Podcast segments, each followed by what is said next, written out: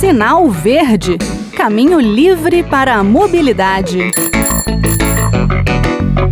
Olá, eu sou Bruno Lourenço e começa agora mais um Sinal Verde, o espaço de mobilidade da Rádio Senado. Vamos retomar um tema que eu já abordei em outros programas, a placa Mercosul. Desde 2020, os novos emplacamentos seguem o modelo do Mercosul, aquela placa branca com a faixa azul em cima.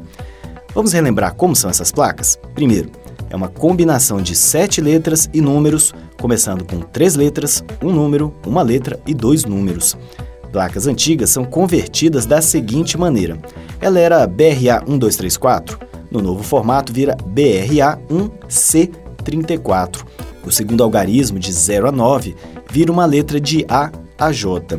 Além disso, os caracteres têm as cores de acordo com a categoria: particular, preto, comercial, vermelho, oficial, azul, diplomático ou consular, as letras são douradas, especial, então de teste, verde. De coleção, a letra é cinza prata. E o tamanho? A placa da moto tem 20 por 17 centímetros. A de carro é o dobro, mais ou menos, né? 40 por 13, com uma margem de até 15% ali para adequação desse padrão. Aquele lacre das placas antigas, cinzas, deixou de existir. As novas possuem dispositivos modernos de segurança, como o QR Code e a possibilidade do chip, né, que seria aquele Sistema Nacional de Identificação Automática de Veículos. Alguns elementos visuais que, na avaliação do Denatran, serviam para encarecer as novas placas, como uma espécie de holograma com as palavras Brasil e Mercosul, sumiram né, em relação às primeiras versões. No início tinha lá essa as palavras ali Brasil, Mercosul, essas sumiram. Com a troca da combinação de três letras e quatro números por quatro letras e três números, o número de placas possíveis passou de 175 para 450 milhões. Então, esse foi um dos motivos para o novo modelo adotado por Argentina, Bolívia, Paraguai, Uruguai e Venezuela.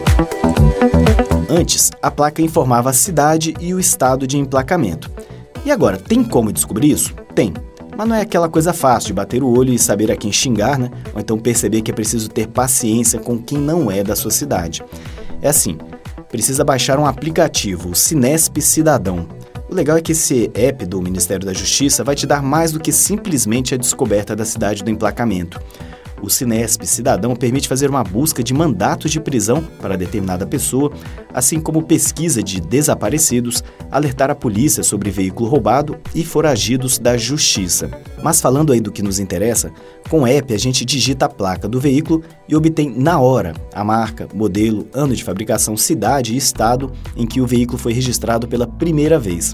Na verdade, até dá para saber o estado de outra forma.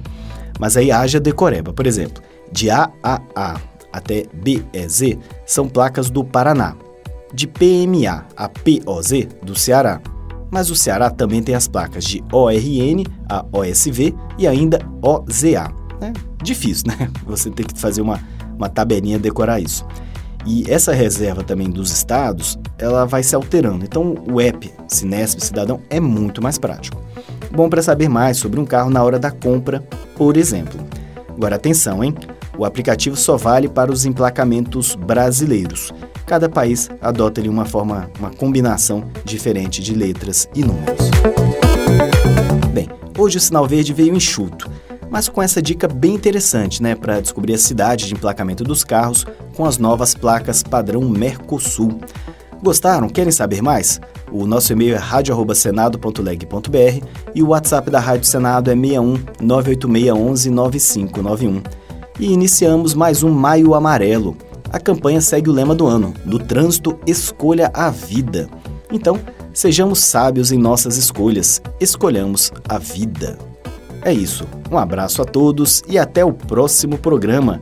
Não sem aquele último recado você pode dar um Google por Sinal Verde Rádio Senado ou entrar em www.senado.leg.br barra rádio barra podcasts para conferir os programas anteriores. Até a próxima! Sinal Verde Caminho livre para a mobilidade.